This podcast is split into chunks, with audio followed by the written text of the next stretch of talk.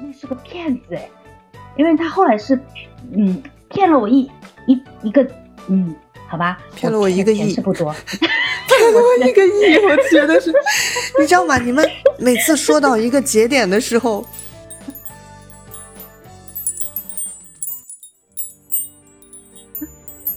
啊，好，我知道丘比特好像有一张王牌还没出，我想让丘比特先把那王牌出一下，那段位真的是特别的高，我这个是先透露一点点啊，丘比特，你来跟大家说一下吧。嗯，就是我之前认识接触一个男生，这个男生吧，就是也有一定的年龄在了，然后那次我们见面的时候，嗯，他就。我觉得他挺有心计的，因为他问我，他说你想吃什么东西晚上？我说都可以啊。他说，呃，我们那边之前有一个呃比较比较有名的一条巷子，就是小吃街的那种，因为有卖衣服什么都有。他说那个那个街已经搬走了，然后现在就新建了一条街。我说那可以啊，反正我也没有去过，因为回来之后都没有去过，然后就去那边。他推荐我去那边，去了之后呢，他就。就那边没有什么吃的东西呀，都搬走了，大部分东西都搬走了。嗯，他就说，嗯，你想吃点什么？我说那都可以嘛，毕竟第一次见面的也不好意思张张嘴说 要吃什么高档的。我说都可以。然后他说那我们吃麻辣烫吧。然后他就带我去吃了麻辣烫。但是我就就是他出来之后，他就说，嗯，他说其实我挺喜欢吃这种小吃的，然后边走边吃的那一种。但是。但是他的年龄吧，就是已经在三十五六这个年龄了。我觉得这个年龄应该不是喜欢这些东西的年龄，就可能给我的第一感觉是，他有点舍不得花钱，然后还说的那么，还说的那么文雅。后来，后来我们两个散步的时候，他就说：“他说你有没有，嗯，你会不会开车？”我说：“不会开车呢。”我说：“嗯，正准备去学。”他就说：“那你去考个驾照呀，以后回来买辆电买个那个电动的车，然后也不贵，嗯，二三十万是吧？然后到时候上下班就比较方便。”我我当时听完这句话，我就感觉好像在规划我们两个的以后，好像这个言外之意就说以后我要是等考了驾照，他会给我买辆车，但是就我还是没有动摇。然后后来又聊天的时候，他就。有一天晚上的时候，就我说我说你在做什么？他说我在跟我爸聊天。我说哦，我说那你们先聊吧。过一会儿他就问我，他说，呃，发一张你的照片过来，嗯，不要美图太过严重的。我说干嘛用？他就说，嗯，他说给我爸看一下，我爸想看看你。我说干嘛给你爸看我照片？然后他说没事，你就发过来吧，你就发过来，快点。然后。就给我的感觉，他好像要跟他的父母要介绍我一样，就让我产生很多这种想法。后来我也没有发。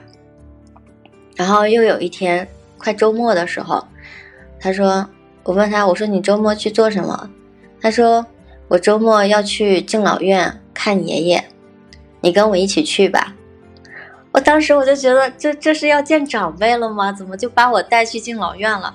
就会让我产生很多很多的想法，然后我就觉得，后来我就呃回忆了一下我跟他整个的相处接触的一个过程，我就觉得他一直在给你画很多很多的饼，无形的饼，然后，但其实人家什么都没有讲，就是你自己会去脑补很多事情，脑补他要介绍，把你介绍给父母啊，呃带你去见长辈呀，然后再规划你们的未来，但其实人家也没有说什么，也没有说一定要跟你怎么怎么样。也没有跟你确定关系，跟你表白，但是你就是会不自觉的去听了这些话，去脑补这些东西。我就觉得，如果说我再年轻几岁的话，可能真的就信了。这就是我遇到的其中一个。但是，但是我昨天的时候跟我朋友一个男生去讲这个事儿，然后男那个我那个男性朋友跟我讲说，这很正常啊。如果是我，我也这样跟女的讲。我说你们都一样，都是渣男。我在听到这个的时候，我下意识的反应不是渣男，我是觉得是骗子，因为我曾经也遇到过这种情况，就真真实实的就跟你讲的一样。然后我就突然想到，哎，那是个骗子哎，因为他后来是嗯骗了我一一一个嗯，好吧？骗了我一个亿，钱是不多，骗了我一个亿，我觉得是，你知道吗？你们每次说到一个节点的时候，然后，然后我自己就开始已经写了三万字了，脑海里，你知道吧？你已经歪楼了。他们我没有歪楼，他就已经联想下去了。他们他们讲到某一个节点的时候，我已经三万字了。比如说丘比特讲的那个，他管我要照片，然后我想的，我想的就是，哦，他管你要照片，然后他拿这张照片做自己的头像，然后出去 去骗别人，招摇撞骗，你知道？然后喜妈呢，刚才说她骗了我一，然后一个亿。我本来想说一笔钱，然后想着说数数额也不是很大，他当时骗了我大概是一万七还是一万八吧。但是好多年前啊，因为他当时不是给你这种幻想之后，然后他说我自己有个店开业了，你得送花篮吧，对不对？然后他说，呃，我们是统一采购，我还信了。我的天呐，现在想想太蠢了，这一段我不剪进去。然后，然后你就 你就送了一个一万多的花篮吗？不是，它是呃，就不是一万多的一个花篮，它就会是呃，比方说要买不会只买一个的。就是它是要讲排场嘛，你肯定是要对一万六千八百八八十八，是一万八千多，一万八。我给你打了个折，很吉利的数字这种。然后我给你打了个折扣，一万七千多。没有，折扣都没有，因为他不是他自己开的，他就说我们公司一起去采购。因为渣男往往都把自己的那种人设建立的，就是呃，嗯，我就是有钱啊，怎么样？然后公司开的也比较大，要加厂排场什么的，嗯，好吧，信了，嗯，后来我去报警，哎，我我其实我其实我我其实挺好奇的，不光不管是你还是丘比特，就是说，你们说的这个渣男，他就像你说的，公司开的有多大或者什么的，然后就像丘比特说，我都信了什么，嗯，就是虽然丘比特没有讲这个人具体是什么样或者怎么样有。哦，喜欢麻辣烫讲了对，但是但是有一点要更正啊，就是中年人也可以喜欢路边摊的，比如是比如我，我就是个路边摊的主动式爱好者。不，可能我没有讲清楚。当当然，我也穷。对，因为因为就是他他给我就他的朋友圈展现出来的全是那种小资生活，全是那种他自己会拍抖音视频做美食，做自己手打咖啡呀，然后还有什么。呃，就是自己做早饭啊，做做做早点，然后做那种非常非常精致的早餐，然后就是很西式的那种。对他自己，他买了那个叫什么名名嗯，哎，男版套包。但是就是那个叫什么？然后那个叫什么？他还会 套包，我也不知道什么。然后他就还他有那个呃咖啡机嘛，他自己做咖啡，然后自己做早点，做早餐，然后还有做那种美食。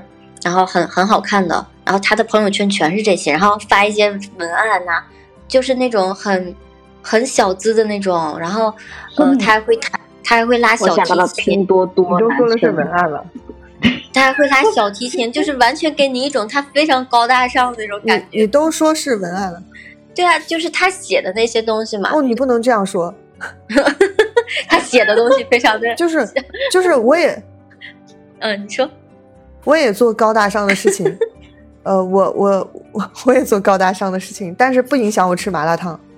不但不影响我的感觉就不是那种，就是他他给我的感觉，他就不不能吃那种的，都不能吃那种东西的人，就是不食人间烟火那种，是吧？对对对，我和丘比特可能都太能联想了，你知道吧？就是一句话，就像他刚才说的，哎呃，你会开车吗？等等，他就联想出来，哎，那我能那个，就可能他要给我买车吗？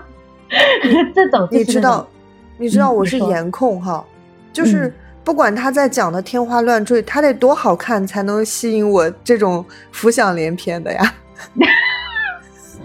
说明人家可能也有颜值，也有颜值，但谁知道这颜值是真的假的，是吧？现在也好多假的都可以，男生也整容呀，整啊，嗯，会整，嗯，男生现在。还挺挺比女生消费，其实，在整容这个上面更多可能，说不定。我就觉得丘比特，我我指的听到的时候，我就觉得丘比特这个可能就是个王牌。为什么呢？因为我有可能有点感同身受啊。就是女生是有一些女生可能就是会想要浪漫，她就会能联想到她，尤其我们小说可能看多了，就觉得这男生是不是想对我怎么怎么好？没想到就是他可能后来我我突然今天丘比特讲的时候，我突然意识到这就是个骗子，就还不是渣男，嗯，就是比渣男更高一层。所以我说他这个段位太高了，一般的女生就逃不脱，除了二二二，嗯。哦不，她不是一般的女生，我听了是二班的女生。对，我是二班的。你我是二班好吗？嗯不，哦哦，是四班的是吧？又又变了，好吧。我我今天一直在想这个问题的时候，我就也是这么想的。我说我虽然被扎到了，但是我愿意今天是用欢乐的形式自己跳脱出来来讲，我觉得也挺好的。嗯，还好有你们在，你们的欢乐带动了我。嗯嗯，来了啊。他呢，生活在一个是农村，比较封建和保守。那个地方呢，到了二十岁，如果说是没有开始相亲找对象啊，嗯，大家就已经着急了。二十四岁，如果你没结婚，哎，那你就已经成了大龄剩女了。所以那个地方对超过二十四岁没结婚到三十岁之间的那些疯狂催婚的那一种，他呢也被影响，嗯，也去相亲，去接受了一个男生，就也不高，也不是特别帅，但是他有个特点，就看着老实。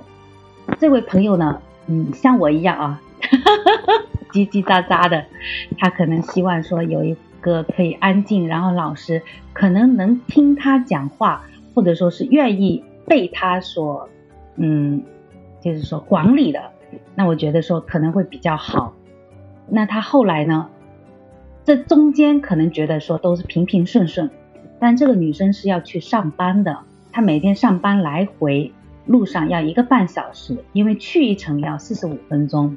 回来也要四十五分钟，那他和那个一个位同事是两个人，比方说轮流啊，今天你开车，我明天我开车这种形式一起上下班，这样子啊，本来想的是说能节约一些油费，然后这个男生呢，问题就出在这个男生太帅了，即使这个男生是他的亲戚关系，也被别人看到会可能会指指点点，然后有一天呢，这个男生他就是出去吃饭。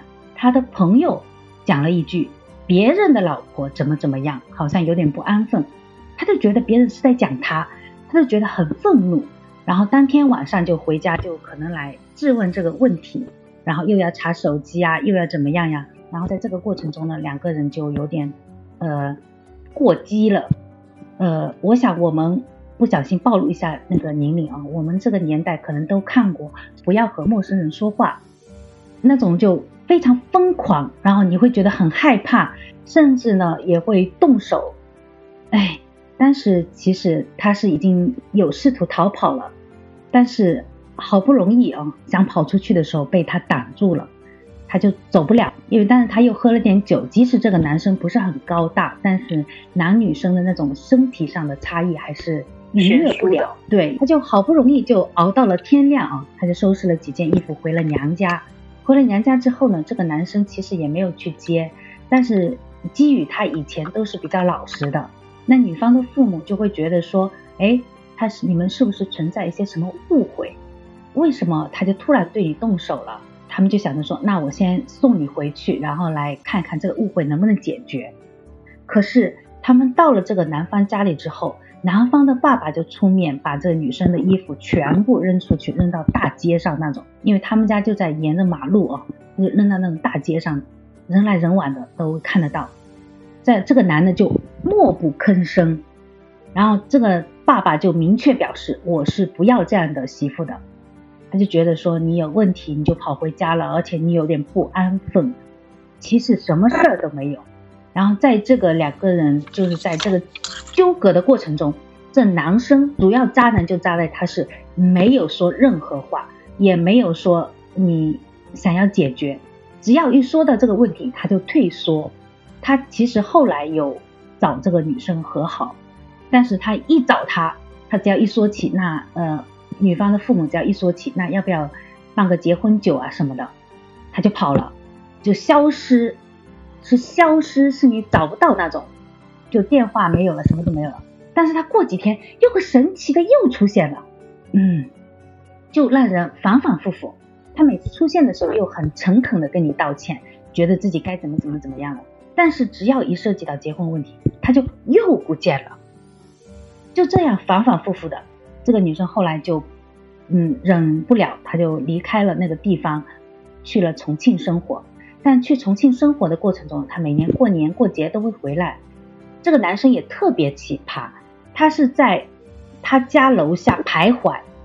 我怀疑是每天有一趟的，因为女生的车放在家里，他只要看到他的车挪了位置，他就知道他回来了，他就给他发信息，怎么样啊？呃，或者说我在你楼下等这样的言语，也可能会让这女生觉得说，是不是他还惦记着他？在这个过程中，男方的父母出去就那个小地方，其实是你只要有一点什么，像分手这种，是风言风语特别的那种快速。大家都知道的，走在街上，大家都会对你指指点点的那种，然后他们就去到处去宣扬，都是这个女的不安分，怎么怎么样，然后她现在都离开这个地方了，就说明她有问题。嗯，当时就忍受了很长一段时间，就是这种被人误解、冤屈啊。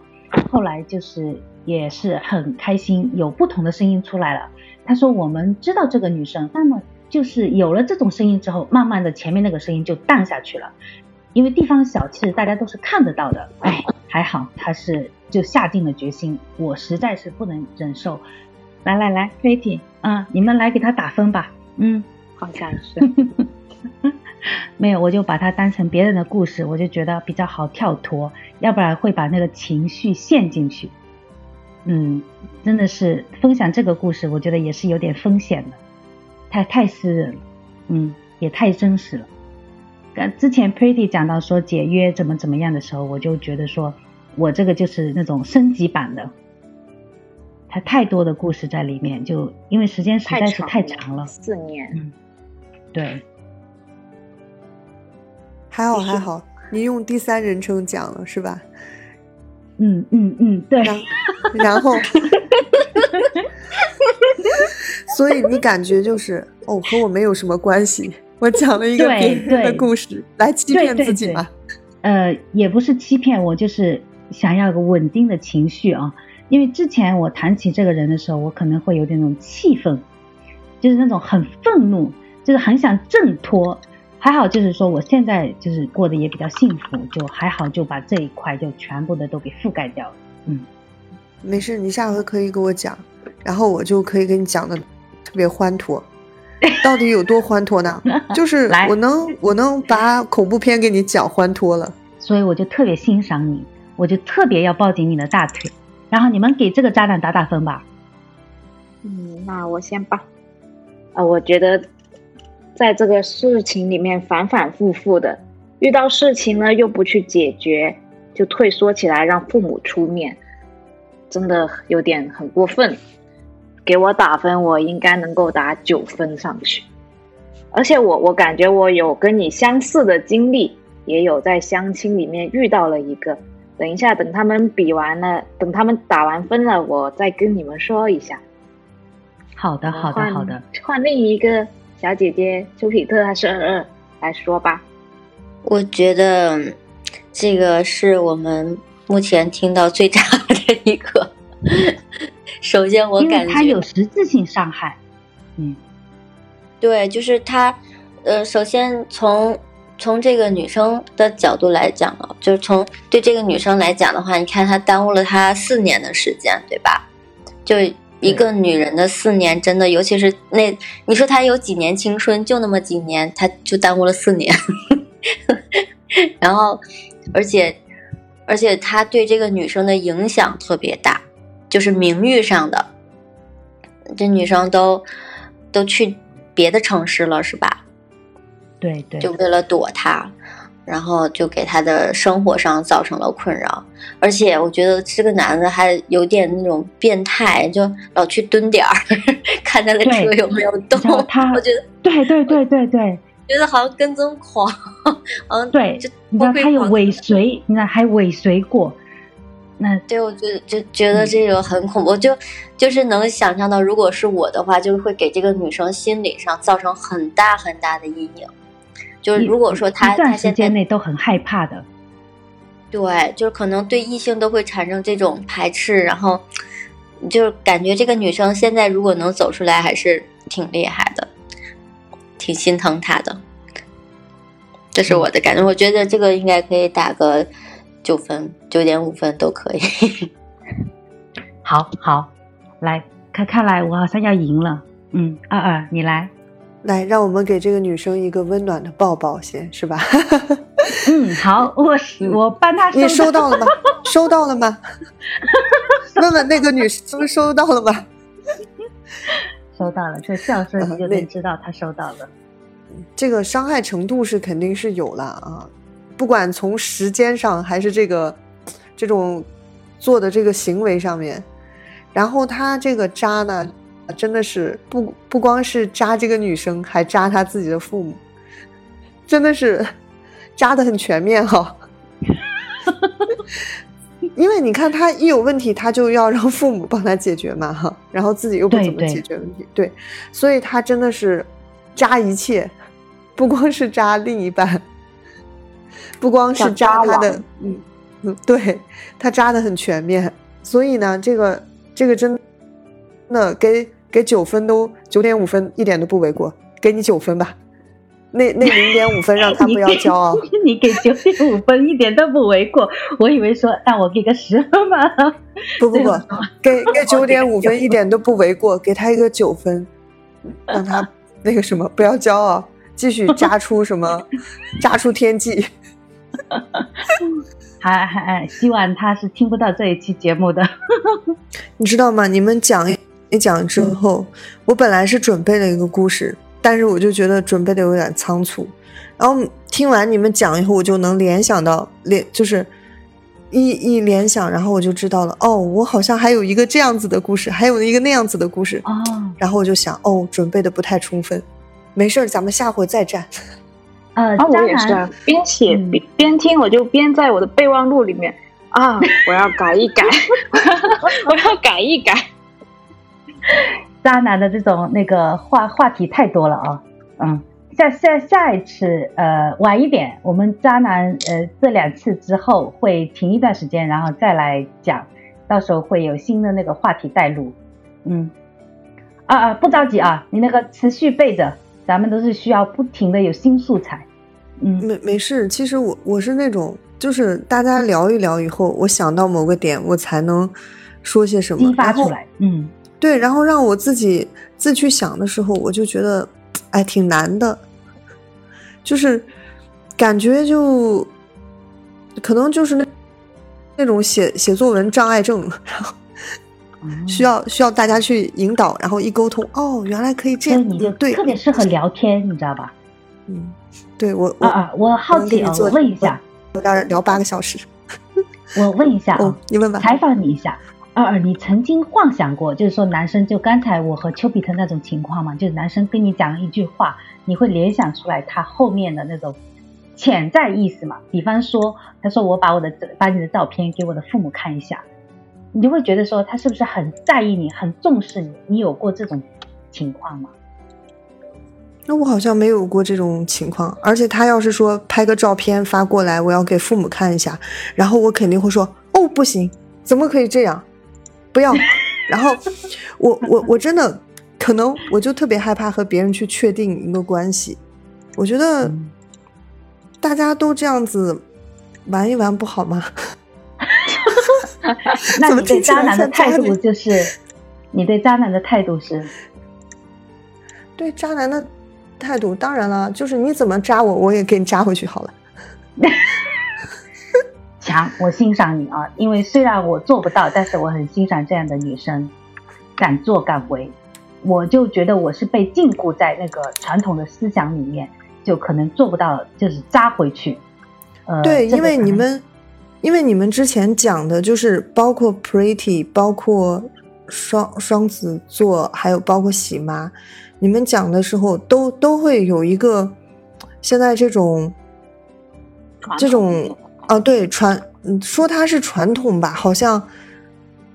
那传统其实它不是个贬义词的，所以这个时候我我更愿意用封建这个词。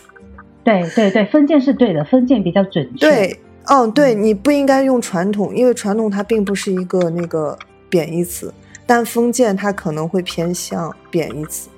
然后，就是你们都有一个前提，就是，嗯，包括 Pretty 的故事，他觉得这样子就怎么样了，或者喜妈的就。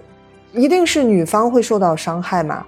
不尽然，就是这种伤害是大环境对你这个框架下造成的伤害，而不是说是他，呃，可能你们感情上也是受到了伤害，但这种感情，觉得自己感情受到伤害的，也是这个环境对你的一种记忆的，就是刻画，说如果这样了，女生就会受伤害，从小你看的都是这样的，所以你就会觉得自己很受伤。所以你扎不回去。嗯，对，就是思想，就是你那个思想没有转变，就跳脱不出来。所以我就特别希望是我的节目中多出现一些二二这样的声音。为什么呢？我就觉得说，我们给现在的姐妹，她就是说思考的角度会更多，就是维度也会更广，不需要说只像我以前那样。谢谢大家继续收听我的九点沙发会。下一期我们将迎来我的小伙伴曹关子，请继续锁定、订阅、转发。如果也有故事，你也可以在下方评论区给我留言或者私信我，我都会一一回复的。最后，请我们的神秘嘉宾给大家一些建议。不对的人，他在不对的时间出现嘛？就是最终不是一个很好的结果嘛，所以我就说那是一个不对的人。我在那个时间点碰到一个不对的人，然后他不过就是我们这一辈子三万天的一一小段经历。那如果如果它是一件不好的事情，我就把它当做是一个包袱。那这个包袱它是让我们想起来不是令人开心的事情，我们就趁早放生吧。